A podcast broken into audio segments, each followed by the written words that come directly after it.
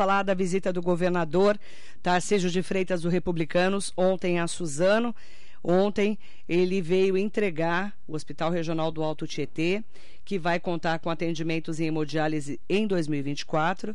A construção da ala com 40 acessos para hemodiálise foi anunciada pelo governador de São Paulo em visita durante a cerimônia de entrega do Hospital Regional do Alto Tietê, que é o antigo HC de Suzano. A unidade será referência no atendimento SUS de média e alta complexidades a moradores de 11 municípios da região e recebeu 18 milhões e 18 milhões e 200 mil reais investidos em 2023 para ser entregue para a população. Durante o evento ontem, o governador anunciou a abertura de novos leitos hospitalares em várias cidades do estado, a criação da tabela SUS paulista e o avanço no planejamento para a criação da CROSS regional, a Central de Regulação de Ofertas e Serviços em Saúde, dentro do processo de pactuação da saúde pública no Alto Tietê. A seguir, o governador Tarcísio de Freitas explica como vai funcionar o Hospital Regional do Alto Tietê.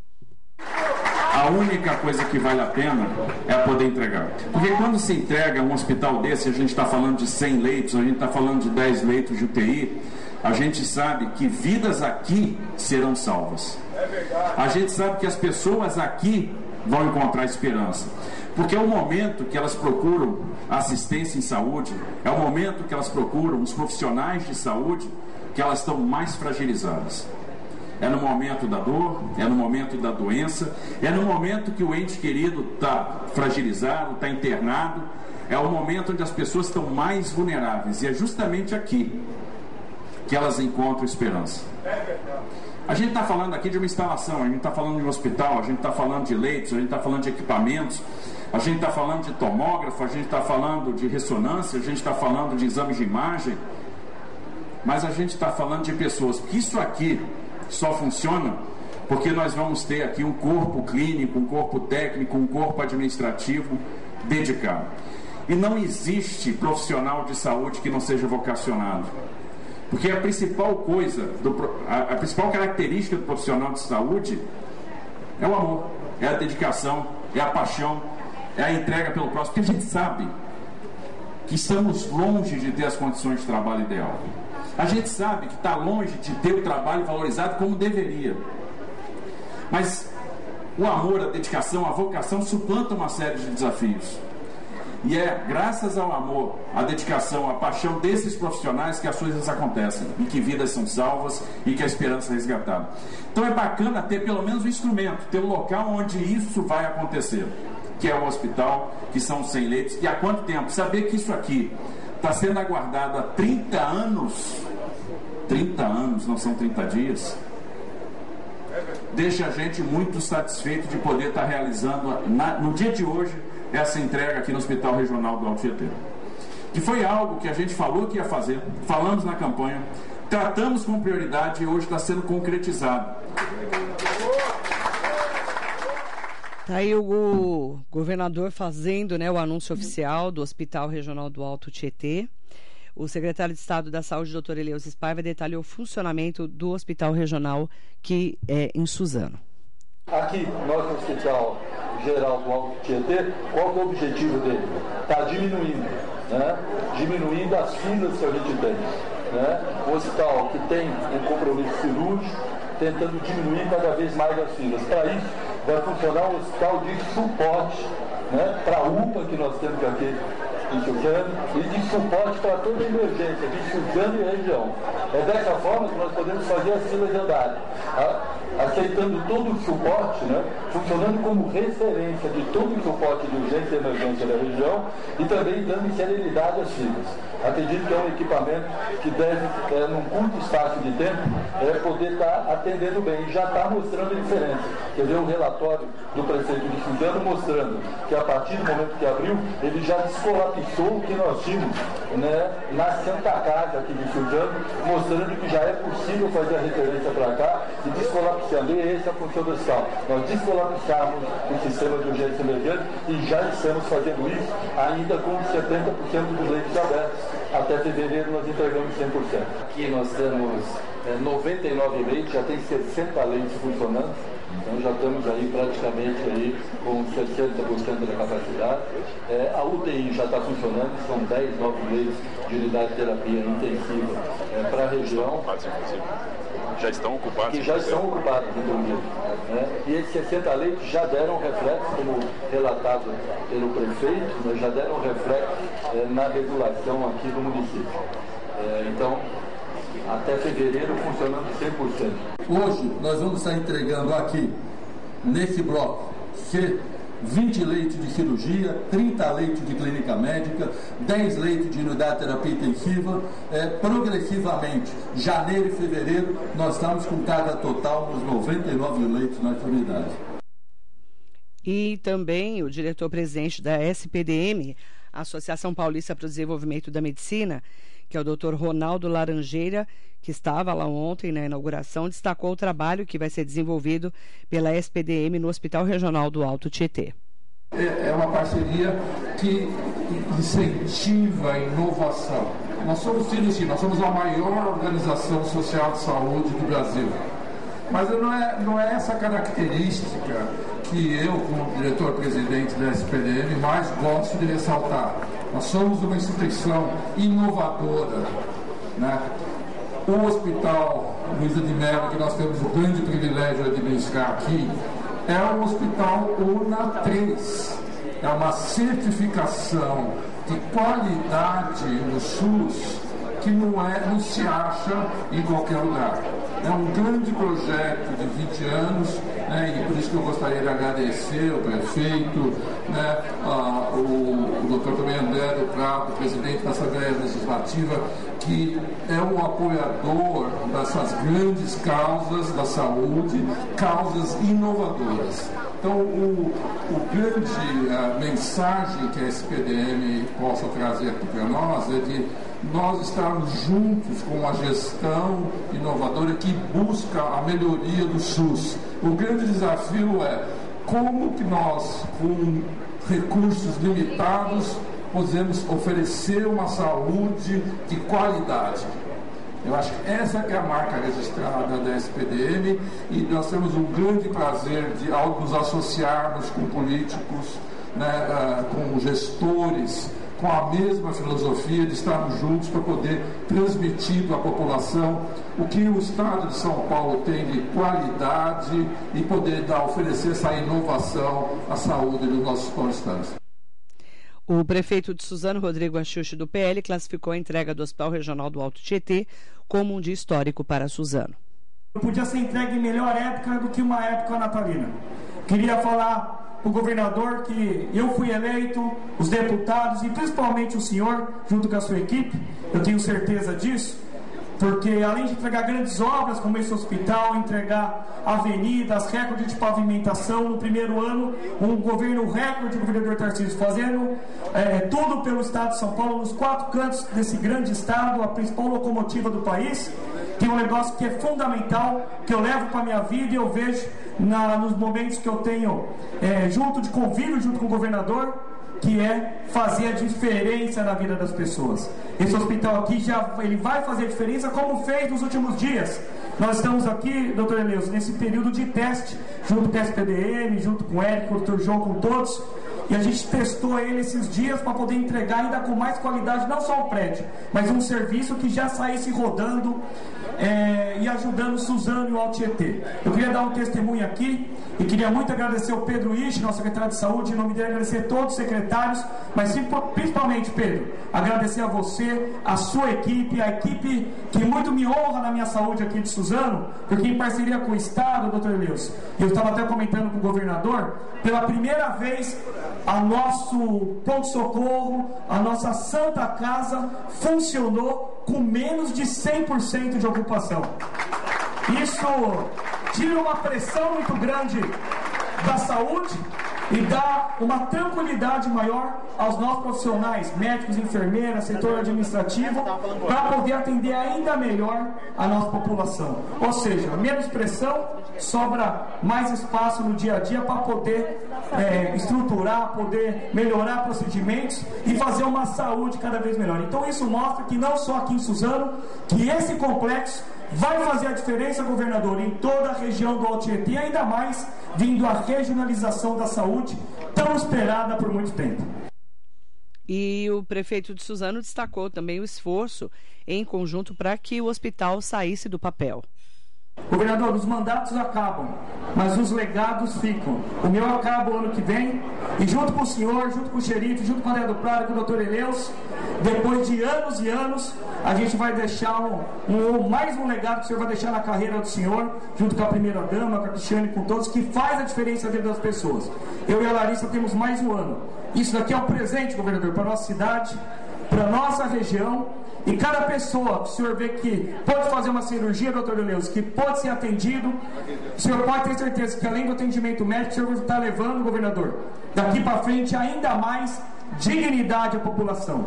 E esse momento não podia passar em vão. Eu queria entregar para o senhor governador e para o André do Prado, que foi um batalhador, desde outras gestões esteve comigo, é, em várias audiências no Palácio, em secretários, em várias, eh, ao longo desses anos da minha gestão, numa luta muito grande, junto também com sempre o deputado Estevam Galvão, que não pôde vir, mas eu vou estar com o Estevam, ele está hoje no tratamento, depois eu vou estar falando pessoalmente com ele, mas eu queria agradecer a, a, em nome de vocês, esse trabalho de união em prol do cidadão. Então eu queria entregar para o governador com muito carinho, a você, André do Prado, meu grande irmão amigo, duas placas, uma para cada um, de agradecimento da nossa cidade de Suzano.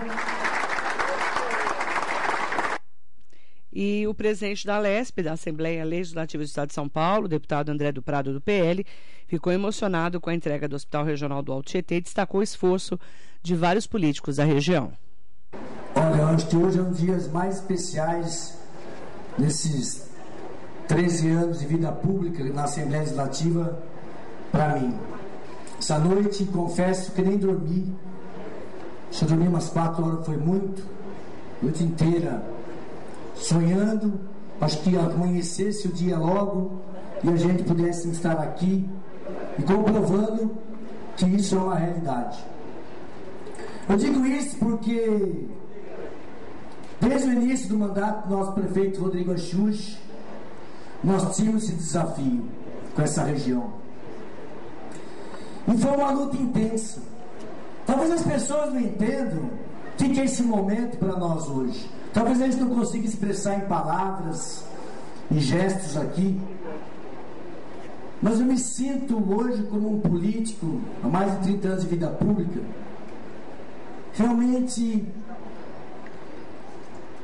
como é que eu diria um adjetivo? Um adjetivo de missão cumprida, quando você entrega uma obra como essa. Sete anos não são sete dias, não são sete horas, são sete anos de muita luta, de muitas reuniões, muito trabalho, para praticamente alinhar os astros para chegar no dia de hoje.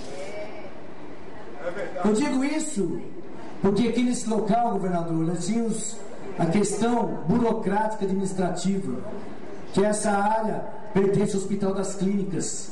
Então não era possível o Estado ser gestor desse hospital.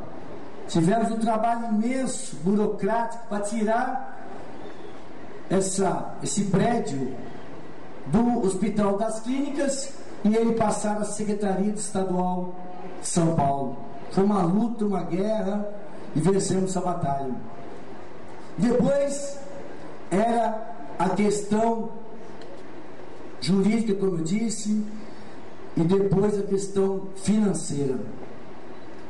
E no início do nosso mandato, governador, eu tive com o prefeito Rodrigo no seu gabinete e nós pedimos ao senhor que priorizasse essa obra.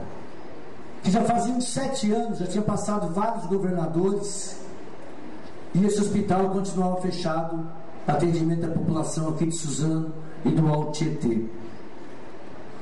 E naquele momento, eu pedi ao Senhor que essa obra era enigmática e importante para Suzano e para a população dessa região.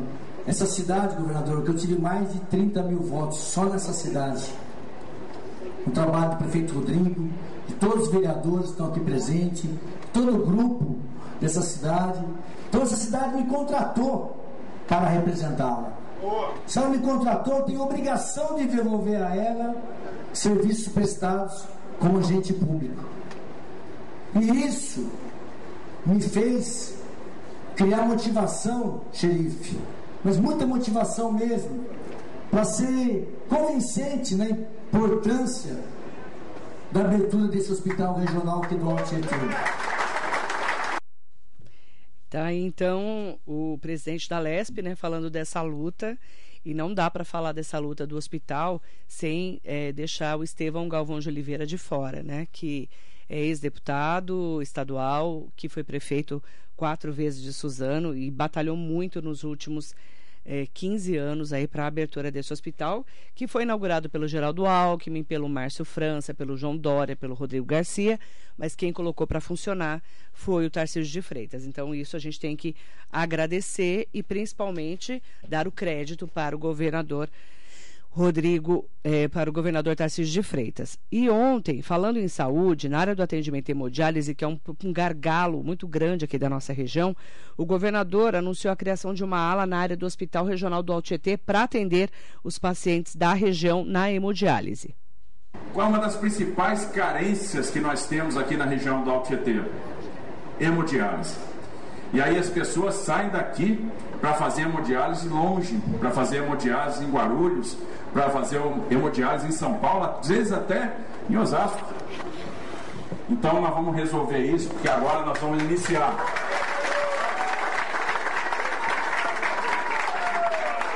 A reforma do próximo bloco, aqui atrás, para que a gente, ano que vem, abra em 24 ainda e a gente tenha 40 posições de hemodiálise disponíveis. 40 posições trabalhando em três turnos, nós vamos atender 240 pacientes por semana e são 240 pacientes que não vão precisar ir para Guarulhos. Nada contra Guarulhos não, tá? Mas é longe para quem faz hemodiálise. Né, e aí libera a vaga em Guarulhos, né, para os pacientes de Guarulhos. É, né? Então a gente vai ter o pessoal podendo fazer a sua hemodiálise aqui, que a gente sabe qual, o sofrimento que é uma pessoa que faz diálise ter que se deslocar longe para fazer sua diálise três vezes por semana.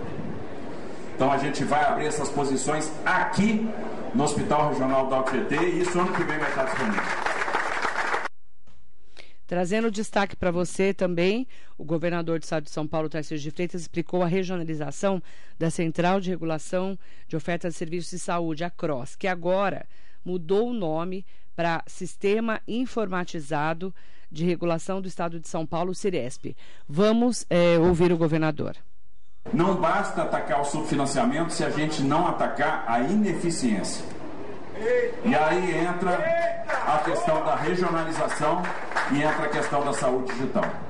Então, trabalhar em cima da regionalização, em cima da saúde digital, é trabalhar a questão da eficiência. A gente tem que garantir a eficiência do sistema, que é essa eficiência que vai me dar mais fôlego financeiro para pagar o IGM e para pagar a tabela SUS paulista. Então isso é um jogo. E interessante é que os profissionais da área da saúde, os nossos secretários da saúde, compraram a ideia, estão patrocinando a ideia, estão vindo conosco. Aliás, tinha gente, Pedro, Adriana, esperava a regionalização há muito tempo, e está entusiasmada com a regionalização. E essa regionalização vai trazer aquilo que a gente quer: a especialização, a mobilização dos hospitais pequenos, de pequeno porte, que muitas vezes ficam ociosos, onde os hospitais terciários, os hospitais de média e alta estão superlotados, e a gente tem que mobilizar essa capacidade que está ociosa, e a regionalização vai nos permitir enxergar isso. Então é algo, parece simples, mas é inovador e nunca ninguém fez, e está sendo feito agora. O secretário de Estado da Saúde, doutor Eleusis Paiva, detalhou o processo de, dessa Central de Regulação de Ofertas de Serviços de Saúde Regional Alto Tietê. Vamos falar, vamos falar regulação das filas. Essa discussão é uma discussão que o governo do Estado tem, desde o primeiro dia de mandato, levado a discussão com os municípios. O que é importante a gente saber que os municípios que têm gestão plena, eles têm o direito e até a responsabilidade de fazer a regulação do seu município. Porque nós temos mostrado para os municípios que essa regulação, cada município fazendo a sua regulação, acaba fragmentando o sistema. Então, qual é a ideia? É de nós criarmos comitês logo regionais, estamos fazendo isso na regionalização, vamos estar levando para a próxima CIB agora, do dia 11, a primeira proposta para a região metropolitana, e a ideia é que nós estamos criando comitês para discutir a regulação com os municípios de torno e fazermos regulações regionais. Né? Da mesma forma, podem perguntar, que é feito, por exemplo, com a área de transplante, né? onde nós temos uma fila aberta, transparente, a sociedade sabe o local de cada um na fila e dá serenidade para essa fila. O mais importante é para quem está na fila ter uma previsibilidade de atendimento e não ver a sua saúde piorada é, no momento que se encontra em fila. Isso o Estado de São Paulo está monitorando para o ano que vem, mas o que, nós precisamos?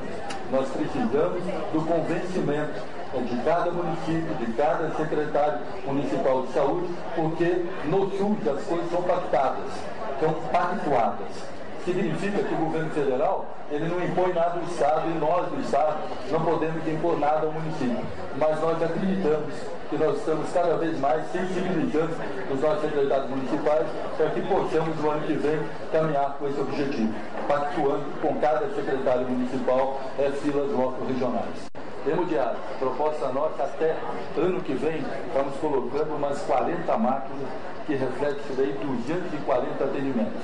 Por que a proposta de hemodiálise? É justamente pela regionalização da saúde. É, nos programas que nós temos feito e temos focado na regionalização da saúde, é essa região né, na oficina que nós tivemos, tanto por parte dos prestadores como para os gestores, foi a primeira é, discussão que nós tivemos na região. Por isso focamos nisso e também, no segundo momento, saúde mental. Também um outro desafio que nós temos para a região. Quantos pacientes, o que, que nós temos hoje no estado de São Paulo? Nós temos principalmente uma pressão muito grande de duas empresas que controlam praticamente 50% da hemodiálise no estado de São Paulo, colocando uma pressão por reajuste. O reajuste da alta complexidade não é dado pelo Estado, é dado pelo governo federal. O governo federal não disponibilizou nenhum recurso é, para que nós pudéssemos aumentando. E o que, que nós estamos fazendo? Nós estamos negociando com a tabela SUS Paulista nós vai ter um incremento de valores, o que também vai poder resolver o problema da fila. Então nós estamos fazendo dois movimentos, o mais emergencial, tabela que os paulistas readequando valores, portanto, esses pacientes vão sair da área de internação e para a área ambulatorial, e um segundo movimento é de ter o próprio governo do estado está regulando 240 é, pacientes na região, pelas avaliações que nós fizemos, é número suficiente para nós retirarmos qualquer tipo de pressão é, desse paciente e serem atendidos do jeito que o governador sempre pauta para a gente, é saúde perto de casa, as pessoas serem atendidas na própria região, não precisando de deslocar. É, até no máximo agosto nós acreditamos que nós possamos estar, conversando. Vai ter mais um problema que eu não quero afirmar para você, a discussão do tratamento da água. Né? Então, só esse tratamento da água é que pode levar, eu ainda não sei, eu não vi os testes de tratamento de água aqui, para a gente poder dar para você a resposta objetiva e equiparada. Mas se o tratamento de água aqui nós não tivermos problema com pH, isso daí nós podemos fazer isso daí uma velocidade grande. O governador do estado de São Paulo, Tarcísio de Freitas, anunciou a criação da tabela SUS Paulista. Agora, tinha uma necessidade.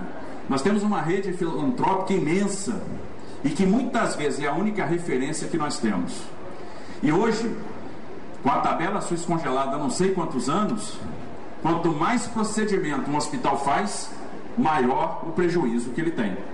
Como eu não consigo remunerar, eu faço mais procedimento, tenho mais prejuízo. Enquanto tem prejuízo, o que você faz?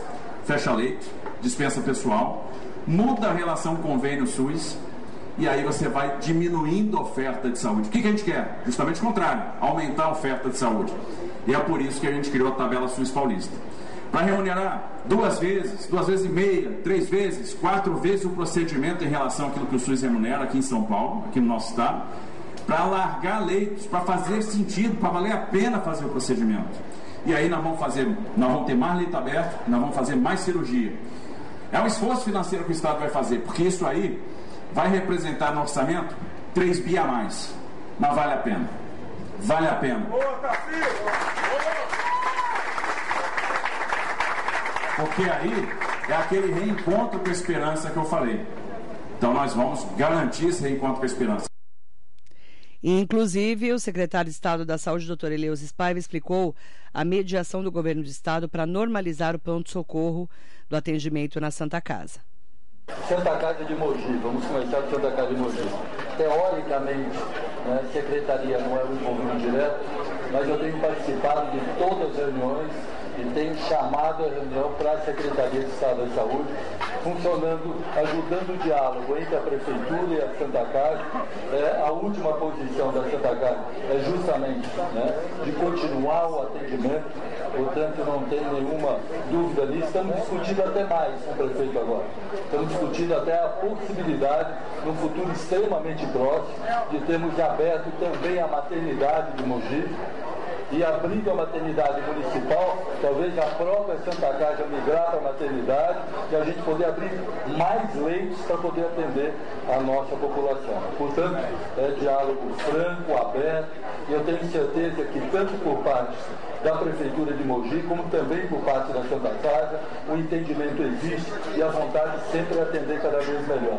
Alguns mal entendidos ocorreram, mas isso faz parte, o importante é que nós estamos avançando preocupado também de compartilhar, repactuar com os municípios que têm gestão plena, portanto têm o direito de ter sua fila própria, mas fazer o convencimento desses municípios para que juntos, dentro das nossas regiões de assistência à saúde, nós pudéssemos agora começar a preparar para o ano que vem a nossa regulação regional, podendo com isso dar transparência às filas e tornar mais eficiente o sistema. Inclusive, é, comentando né, sobre esse momento em que a Santa Casa está é, definindo né, com o governo do estado e com a prefeitura como vai ficar né, o atendimento do pronto-socorro. Por mais seis meses a gente tem aí a atualização, né, a renovação desse contrato, mas o grande problema é da maternidade que está com as obras é, prontas, né, está entregue a maternidade, mas até hoje não começou a funcionar. Uma saída é colocar a Santa Casa para administrar a maternidade nova de Mogi e é, com o governo e o aporte é, do, do Estado. Então a gente está aí nessa fase também de conversas.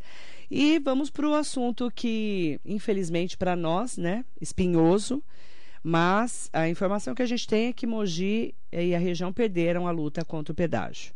O governador do estado anunciou o lançamento do pregão para concessão das rodovias Litoral Norte, incluindo a Mogi Dutra e a Mogi Bertioga para março de 2024. Inclusive, hoje já saiu um documento no Diário Oficial do Estado de São Paulo falando já sobre essa deliberação de documentos e o governador disse que já está tudo certo para os pedágios serem instalados na Mogi Dutra e na Mogi Bertioga.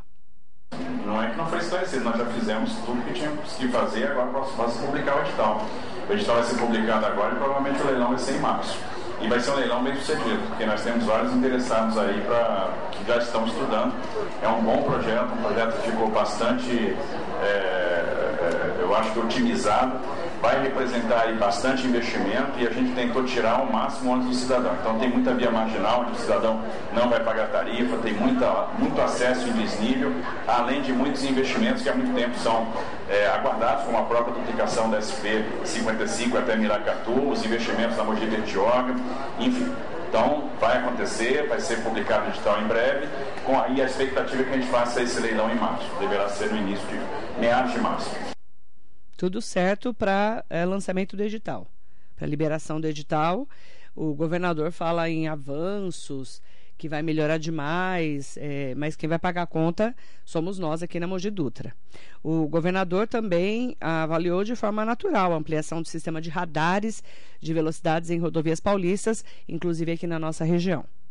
A questão dos radares é o seguinte: se você pegar o estado de São Paulo, que é um estado grande né, e que tem uma, a maior malha rodoviária aí do Brasil, você vai ver que 649 radares não são nada. Né? Então são, é, eles vão ser distribuídos ao longo do estado todo, naquelas vias que são de responsabilidade do estado, então a gente não está falando aí de via concedida. A finalidade, obviamente, é colocar esses radares em pontos críticos onde a velocidade é causadora de acidente e morte Né? Então, são naqueles pontos que a gente monitora repetição, recorrência de acidente. Eles vão ser bastante sinalizados, porque a gente não quer radar pegadinha, radar escondido. Isso não faz sentido nenhum. São radares que têm tecnologia de OCR, isso vai também linkar com a segurança pública. Então, na verdade, a gente vai contar com as imagens dos radares para ajudar na tarefa de segurança pública, para a predição de determinados comportamentos criminosos, né, para combate ao novo cangaço, etc. Porque a partir de agora, tudo que a gente faz em termos de monitoramento tem um link com a segurança pública. Então vai ser algo bastante, vai ser informado onde vai ter, vai ter bastante sinalização e o objetivo realmente é evitar os acidentes cuja causa é o excesso de velocidade. Você pode ter outras causas, né? às vezes o problema é geometria, às vezes o problema é a falta de sinalização. É, mas é, é, é, a finalidade é garantir a segurança da população e tem essa repercussão também na segurança pública. O governador também apontou duas alternativas para a construção das alças de acesso ao Rodonel Leste em Suzano e Guarulhos. Duas possibilidades apenas, ou a, a SPMA vai fazer, só que a empresa está em recuperação judicial e tem que ver se ela assume, depende da negociação que ora está em curso acerca da, do controle da concessionária, tem uma possibilidade de transferência de controle, ou o Estado vai fazer. O próprio DR faz e a gente acopla isso na concessão, sem problema. Então não tem, não tem mistério. O, o fato é, nós vamos fazer a, a, alça do Rodanel em Suzano, a alça do Rodanel em Guarulhos, né, e isso tem que ser uma realidade que é importante, e não tem dúvida com relação à prioridade. Então o Estado vai ver só a forma de fazer, e se a gente tiver que fazer com recursos próprios, nós vamos fazer. E o Tarcísio de Freitas explicou por que, que o governo do estado não enviou para Brasília a proposta para alteração do sistema de ICMS. A questão do ICMS, primeiro a gente tem que entender qual era o motivo da gente cogitar enviar uma proposta de aumento do ICMS nós temos um critério na reforma tributária de transição de receita que amarra né, a, a, distribuição do bolo tributário, a fotografia da participação tributária no período de 24 a 28. O que, que isso significa? Significa que esses percentuais vão pautar os próximos 50 anos de distribuição de receita. Os estados fizeram movimentos, que isso, isso cria um incentivo, e é um incentivo ruim, de aumento de alíquota, porque quando você aumenta a alíquota, aumenta o percentual. Se o percentual aumenta, de São Paulo diminui. E aí, isso significa botar, deixar muito dinheiro na mesa. Então, é uma decisão super difícil, porque você tem que ver o seguinte: a gente impõe um ônus agora para todas as empresas, para todo o setor produtivo. Ou a gente é, deixa de colocar, deixa, abre mão de muito dinheiro no futuro e impõe um custo para as próximas gerações. Isso não vai afetar o meu mandato, vai afetar o mandato de quem virá depois de mim. Então, e a gente está falando de 50 anos. E quando você faz a soma do acumulado, esse acumulado é muito relevante. É muito relevante. Então, é uma decisão difícil de tomar. A gente tem conversado muito com a base industrial e a gente está sentindo o problema da base industrial. A base está exaurida, a base não aguenta mais é, é, a questão da tributação. O setor têxtil está sofrendo muito, o setor de calçado está sofrendo muito, estão sofrendo muito com a competição de produtos chineses. E aí, obviamente, isso nos sensibiliza. Então, o que, que a gente resolveu fazer? Vamos aguardar. Aguardar a discussão da reforma tributária, que também, quando houve a pressão dos governos do Estado, houve uma sinalização de recuo nesse critério de transição de receita. Vocês devem estar acompanhando isso. E aí não faz sentido também a gente mandar uma proposta e, essa, e esse critério de transição sair. Né? Porque na verdade é uma medida de proteção para o futuro. Então vamos aguardar. Parece que já existe uma sinalização dessa questão sair e assim sendo não vai haver necessidade da gente fazer esse movimento. Então essa história é isso que está na mesa hoje sobre a questão ICMS. Obviamente, ninguém quer aumentar tributo. Eu quero baixar. Né? E para baixar, obviamente, nós vamos ter que fazer uma série de medidas. Né? E medidas de, de corte, reforma administrativa, concessões, privatizações, reorganização do Estado. A gente tem que reavaliar aquilo que ainda faz sentido existir, aquilo que não faz mais sentido existir, aquilo que dá retorno para o Estado, aquilo que não dá retorno para o Estado. Que é a tarefa que nós temos, tem que baixar o custeio. Fundamental. Então é isso que cabe ao, aos gestores, né? porque senão lá na frente você tem um crescimento vegetativo do custeio e aí você vai começar a ter problema. Então é, isso está bem mapeado e, e, estamos trabalhando nisso. Então, no princípio agora a gente está esperando ver o que, que acontece do ponto de vista de reforma tributária, porque a gente criou um antídoto, uma vacina para um provável movimento que ia acontecer. E o governador de estado avaliou também o trâmite para aprovação da privatização da Sabesp na LESP, na Assembleia Legislativa do Estado de São Paulo. Com relação à Sabesp, é óbvio que eu estou otimista. A gente conversou muito esse tempo todo. É um projeto assim extremamente dialogado, extremamente. Falamos muito com, é, com todo mundo, com o parlamento, com os nossos deputados estaduais, tivemos audiência pública, falamos com vereadores, falamos com é, Tribunal de Contas do Município, Tribunal de Contas do Estado, falamos com os prefeitos, apresentamos para todo mundo uh, o projeto e os seus benefícios. Por que, que nós firmamos convicção que é um projeto que agrega valor para São Paulo e aí eu, eu digo que é um dos maiores legados que a gente pode deixar. Porque a gente está falando de sair de tratamento de esgoto aqui no Alto Tietê de 50% para 100%. Guarulhos sair de 20% para 100%. São Paulo de 83% para 100%. Agora, São Paulo, você pega 83%, você está falando, e isso vale também para o Tietê, vale para Guarulhos, em relação ao que é coletado. E o que não é coletado? O que está em área irregular consolidada, o que está em área rural. Então, a gente está falando de um investimento que vai chegar na ordem dos 70 bilhões de reais até o final desta década.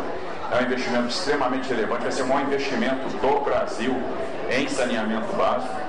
A gente está falando da proteção que o Estado garante, permanecendo como um dos principais acionistas da empresa. Isso vai permitir o aporte de dividendos, então segura tarifa. Então, à medida que a base de ativos vai crescendo, a gente vai mantendo a tarifa num patamar mais baixo, a gente vai ter o foco no vulnerável. Né? A gente está falando de muito investimento né, em infraestrutura, a gente está falando de um projeto que está muito bem construído. E a gente está falando da proteção da empresa, porque este modelo Sabesp que a gente conhece está com dias contados, porque os contratos programa vão acabando e a cada vencimento de contrato programa tem que ser feita uma nova licitação. Nessa licitação, Sabesp pode ganhar ou não. E a única forma de garantir o mercado por um período longo, ou seja, de fazer a prorrogação desses contratos hoje, é fazer a operação de capitalização.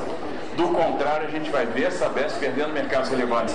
E aí a gente vai afetar os municípios pequenos que não vão ter como segurar a tarifa. Então a gente protege a empresa quando a gente faz esse movimento. Isso está muito bem é, entendido. E o presidente da Assembleia Legislativa do Estado de São Paulo, o deputado estadual André do Prado, detalhou esse trâmite agora da privatização da Sabesp. Bom, o projeto 1501 que trata da privatização da Sabesp né, teve todos os trâmites burocráticos no Congresso de Comissões, passando as comissões, e ontem, no dia de ontem, duas sessões extraordinárias, ele foi para plenário e começaram essas discussões. Então, ontem nós tivemos 3 horas e 45 minutos de discussão. São necessários 6 horas de discussão, portanto, hoje, terça-feira, foram convocadas mais duas sessões extraordinárias, onde a previsão é de finalizar a discussão, posteriormente ir para os encaminhamentos de roteiro e logo em seguida votação. Então essa é a previsão de hoje, que deve terminar a discussão, os encaminhamentos e amanhã o planejamento é ir para o plenário para a votação. Tá, então, a cobertura completa dos assuntos em destaque com a visita do governador Tarcísio de Freitas, com a abertura do Hospital Regional do Alto Tietê e a confirmação que vamos sim ter pedágios em Mogi das Cruzes.